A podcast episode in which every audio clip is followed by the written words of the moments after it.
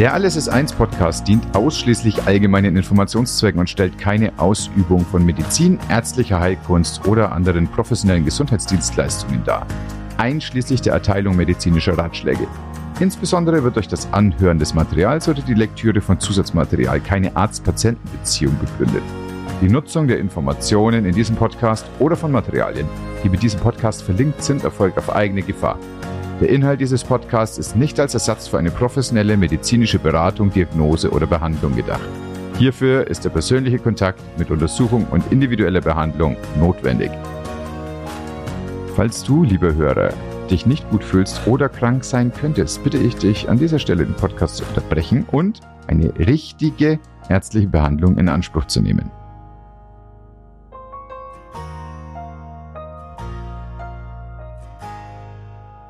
Und das ist ein sehr, sehr aktuelles Thema, mit dem wir uns heute beschäftigen. Es ist nämlich der sehr mysteriöse grippale Infekt. Ich habe letzten Sonntag in der Notaufnahme verbracht, also in der, äh, in der Anlaufpraxis der Kassenärztlichen Vereinigung und habe da einen ganzen Haufen Patienten gesehen, die mit ganz ähnlichen Beschwerden kamen. Nämlich, mir geht es nicht gut, meine Nase läuft, ich habe Hals und ich habe Kopfschmerzen.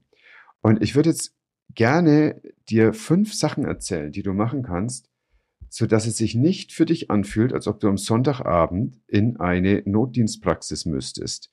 Denn tatsächlich bringt es überhaupt nichts. Und ich werde dir sagen, warum. Erstens, es gibt ungefähr 200 Viren, die eine solche Bagatellerkrankung wie die gemeine Erkältung machen können. Bagatellerkrankung ist natürlich nur aus der arroganten ärztlichen Sicht Bagatell. Wenn du Single bist und äh, Netflix hast und bei der gesetzlichen Krankenversicherung bist, dann ist es eine Bagatellerkrankung. Nicht jedoch, wenn du Leistung bringen musst, weil du zum Beispiel zwei Kinder hast oder wenn du eine Familie hast, wenn du irgendwas zu tun hast, wo du auf der Matte stehen musst und nicht irgendjemand einfach das übernimmt, wenn du gerade mal nicht kannst. Wenn du zwei Kinder hast, kommt noch was anderes dazu, denn die bringen pro Jahr fünf bis sieben obere Atemwegsinfekte mit. Die dauern dann in der Regel irgendwie zwei Wochen. Das heißt, dass du ungefähr 14 Wochen des Jahres dich auseinandersetzen musst damit, dass es in deinem Haus gerade Schnupfen gibt. Das ist ja alles gar nicht so schlimm, aber es zerstört dir den Nachtschlaf und darauf möchte ich gleich eingehen. Diese gemeine Erkältung, gemein heißt in dem Fall die allgemeine Erkältung, nicht die fiese Erkältung, auch wenn es sich manchmal so anfühlt. Diese gemeine Erkältung äußert sich in aller Regel mit einer laufenden Nase, das Rhinorrhoe, mit Husten, mit Kopfschmerzen, mit Heiserkeit und so ein bisschen subfibril. Lateinisch für, na, richtiges Fieber ist es nicht, aber ich akzeptiere, dass es mehr ist als normal. Das ist noch nichts, was dich umbringen wird. Das ist nichts, was dich halluzinieren lässt, aber es ist etwas, was du körperlich spürst. Eine solche Erkältung dauert ohne Arzt eine Woche und mit Arzt sieben Tage. Und da führt überhaupt kein Weg daran vorbei. Du wirst keine massive Verkürzung dieser Zeit hinbekommen. Du wirst aber weniger leiden, wenn du dir die fünf Sachen, die ich dir jetzt erzähle, genau anhörst, aufschreibst, dir diese Podcast-Episode äh, auf dein Startbildschirm legst, mach irgendwas damit, aber merk sie dir, sodass du nicht am Sonntagabend in eine Notdienstpraxis musst. Erstens, es geht darum, dass du die Nacht gut überstehst, um dich zu erholen. Was hilft? Ein Hustensaft. Wir hatten gerade schon gehabt, Husten ist so ein ganz wichtiges Symptom. Das zweite, die laufende Nase. Das heißt, irgendwie müssen wir da rankommen, denn beides wird nachts schlimmer. Das hängt damit zusammen, dass in der Nacht der Sympathikus, das ist das adrenerge Nervensystem, was äh, zum Beispiel die Schleimhäute abschwellen lässt, dieser Sympathikus entspannt sich zum Glück in der Nacht, weil wir uns erholen müssen. Und der Parasympathikus kommt. Was macht der aber? Der macht mehr Schleim. Und deswegen werden Symptome in aller Regel in der Nacht schlimmer, wenn sie die Atemwege, die komplett dünn sind und aus Schleimhaut ausgekleidet sind, wenn diese Atemwegssymptome da sind, dann wird die Nacht unangenehm. Oft ist es tagsüber schon in Ordnung, nachts ist aber blöd. Das ist doof, weil nachts willst du schlafen. Das heißt, ich empfehle dir irgendeinen Hustensaft. Da gibt es welche, wo du ein Rezept dafür brauchst, wie zum Beispiel äh, Codein, also Paracodin, was auch gut ist, dass es dafür ein Rezept braucht. Und zweitens gibt es pflanzliche Mittel, besonders Eibischwurzel ist das sehr geeignet und ohne jetzt irgendwelche äh, Markennamen zu nennen, aber wenn du zum Apotheker gehst und sagst, du bist was Pflanzliches und möchte Eibischwurzel drin sein, dann bekommst du etwas, das wir sehr lieben, weil das sowohl uns hilft als auch den Kindern. Das ist ja der zweite Faktor. Die meisten Sachen, von denen ich jetzt spreche, bekommst du nämlich nicht von deiner Kasse erstattet, sondern du brauchst irgendwas, wo du nicht eine ganze Batterie von ähm, Arzneimitteln in deiner Heimapotheke hast, sondern mit möglichst wenig Sachen möglichst gut hinkommst. Erstens also irgendwas, um deine Nase sauber zu bekommen, zum Beispiel ein Nasenspray. Zweitens, äh, irgendwas, um deinen Husten klar zu bekommen für die Nacht, damit du dich erholen kannst. Also irgendwas, wir fangen einfach mal pflanzlich an. Drittens, brauchst du irgendwas, das tagsüber der Dreck auch rauskommt. Und entweder du hast einen nicht produktiven Husten, weil halt einfach die Viren noch in den Zellen drin sind. Und um das zu verstehen, müssen wir uns kurz überlegen, wie so eines dieser 200 Viren, die dafür zuständig sind, in dir wirkt. Das sind nämlich Viren, sind so kleine, zarte, schützenswerte Geschöpfe, dass sie nicht draußen in der freien Wildbahn lange überleben, sondern auch in deinem Körper müssen sie in eine Zelle hinein und da schützen sie sich und dann docken sie an an die Eiweißkraftwerke deiner Zelle.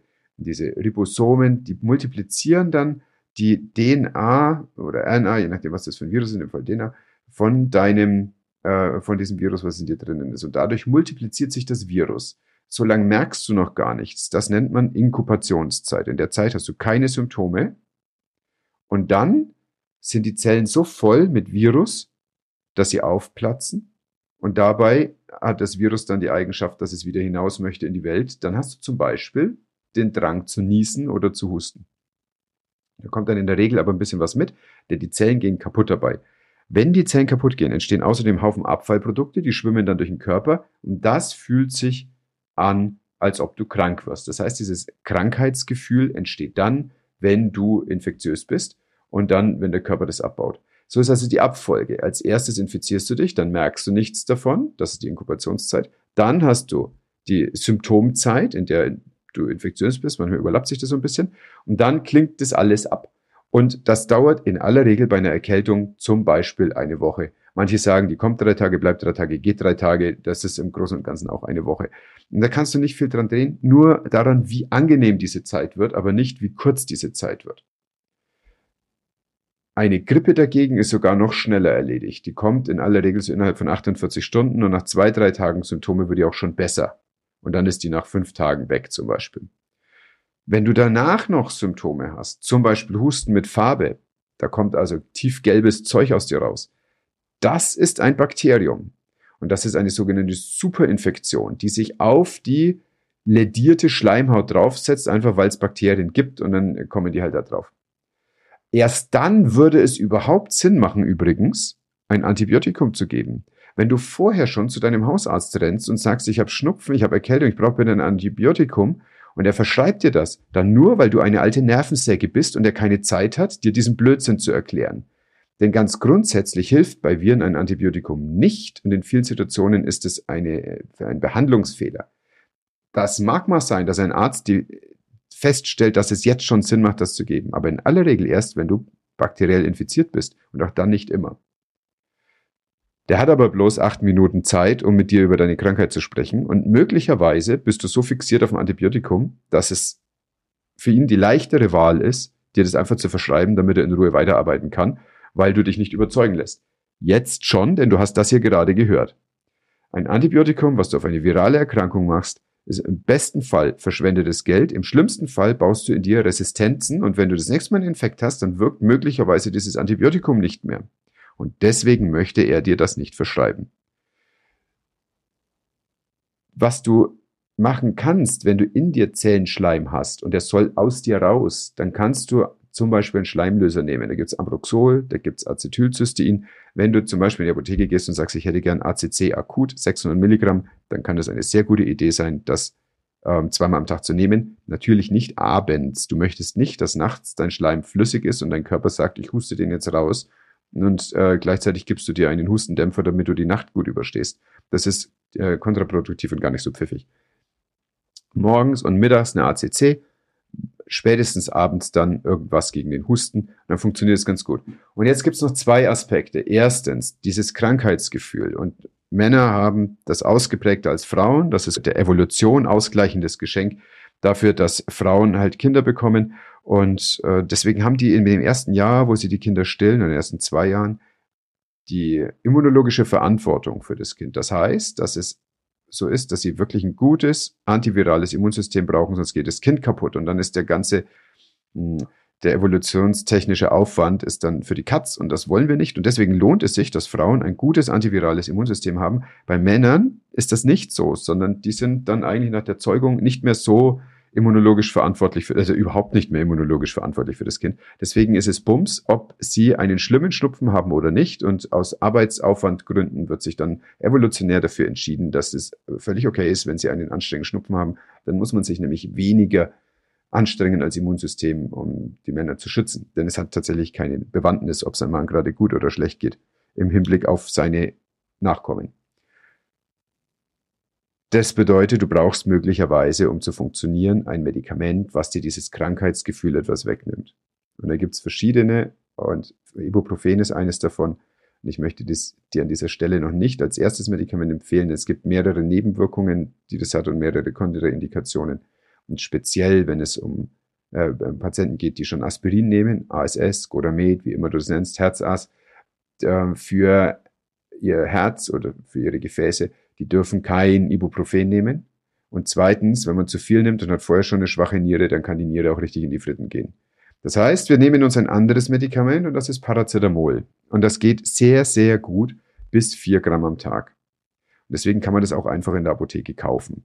Wie alles, was ich gerade gesagt habe. Du musst dafür kein Rezept holen, nicht am Sonntag in die Notdienstpraxis und du kannst einfach in die Apotheke gehen. Und was ich dir empfehle, ist Vitamin C. Denn Vitamin C ist extrem bedeutsam in der Immunantwort und wird quasi leer geschnullt, wenn du so einen Effekt hast. Aber du brauchst es natürlich trotzdem, bloß weil es leer ist, heißt es das nicht, dass damit alles gut ist, sondern du musst es halt nachfüllen. Und ich empfehle dir eh am Tag, und dazu schicke ich dir einen, äh, stelle ich dir einen Link in die Shownotes äh, zu dem, was ich empfehle als Basismenge an Vitamin C und was die Rationale dahinter ist, Sneak Preview, es sind zwei bis vier Gramm am Tag und wenn eine Erkältung kommt, dann sind es eben zehn bis zwölf Gramm am Tag. Das bedeutet ungefähr für jede wache Stunde des Tages ein Gramm Vitamin C. Nun gibt es Leute, die sagen, das ist viel zu viel, man macht sich damit nur den Urin teuer. Ich sage, wenn ich damit auch nur einen Tag mehr arbeitsfähig bin während einer Erkältungskrankheit, dann kann ich drei Jahre lang Vitamin C kaufen von dem Geld, was ich in der Zeit verdient habe. Es ist wieder die Frage, wer finanziert dein Leben und wer ist verantwortlich für dein Leben? Und meine Antwort ist du. Und deswegen solltest du da hard und early hitten. Das sagen wir normalerweise über Antibiotikatherapie, hit hard and early bei schweren antibiotischen Erkrankungen, aber für Vitamin C und die Erkältungskrankheit gilt das auch. Denn, Surprise, ansonsten gibt es noch keine Medikamente gegen die Erkältungskrankheit. Das ist einfach so. Das ist nämlich eine Bagatellerkrankung. Auch wenn sich das schlimm anfühlt. Und ein Viertel meiner Patienten am Sonntag, ich hatte viel zu tun, ein Viertel meiner Patienten kam mit einem grippalen Infekt. Und ich habe sie angeschaut, habe sie bemitleidet, habe ihnen gesagt, nehmen Sie ein Paracetamol, spülen Sie Ihre Nase. Und das ist der allerletzte, quasi der, der fünfte Aspekt. Äh, ich habe vorhin schon von Nasenspray gesprochen, aber spül die Nase mit einem Nasenspülkännchen und das gibt es im äh, Drogeriehandel, das gibt es in der Apotheke, das gibt es im Yogashop, wherever. Und das hat in der akuten Situation die, den, den großen Vorteil, dass es dir die Viren rausspült und auch eine Superinfektion der Nasennebenhöhlen rausspült, aber auch zwischen Erkältungsphasen kannst du das machen. Einmal morgens, alte ayurvedische Weisheit, da kannst du entweder dir ein bisschen Salz auf den Handteller machen und einmal hochziehen und dann spült sich das schon von selber, das wirst du sehr schnell merken. Oder du nimmst den Weg des sanften Kriegers und nimmst so ein Spülkännchen, das ist einmal von links, einmal von rechts durchlaufen und der ganze Dreck, den du in den letzten zehn Stunden Nachtschlaf in deine Nasen äh, abgeparkt hast, wird dann rausgespült. Und dazu gibt's Arbeiten, die sind 30 Jahre alt, wo gezeigt wurde, dass damit auch bei Asthmatikern zum Beispiel die Häufigkeit von Asthmaanfällen signifikant reduziert wird. Das heißt, ich empfehle dir nicht nur während einer Erkältungskrankheit die Nase zu spülen. Wenn jetzt noch irgendwelche Fragen sind, dann darfst du zu deinem Hausarzt gehen. Und es reicht nämlich völlig aus am nächsten Werktag, also die, die, der gelbe Schein, ja, den du brauchst, dass du nicht arbeiten kannst, die AU eben, die bekommst du eh in größeren Tagen nur von deinem Hausarzt, die bekommst du nicht in der Notfallpraxis. Die können einen Tag rückwirken und einen Tag nach vorne, aber das hilft dir nicht, weil du bist ja eine ganze Woche krank unter Umständen. Und dann kann dir der Hausarzt das Ganze gleich alles auch nochmal so erzählen. Weil viel mehr Weisheit gibt es nicht zur Erkältungskrankheit. Du weißt jetzt alles, was du darüber wissen musst. Das Einzige, ähm, was ich noch nicht verraten habe und was wirklich ein Geheimnis ist, ist ausruhen. Und dann bist du möglichst schnell wieder fit. Das wünsche ich dir, das wünsche ich dir in dieser Erkältungssaison, das wünsche ich dir in der nächsten. Mit Kindergartenkindern gilt, von November bis Mai ist die Nase nicht frei. Und mit dem, was du gerade gelernt hast, kannst du immerhin schaffen, dass der Körper dabei sich nicht so kaputtian fühlt, sodass du in der Lage bist, die Verantwortung für deinen Alltag gediegen weiter fortzuführen. Danke fürs Zuhören, viel Spaß, geh nicht wegen einer Erkältungskrankheit am Sonntagabend in die Notfallpraxis und dir deine Nase. Bleib gesund, bis dann.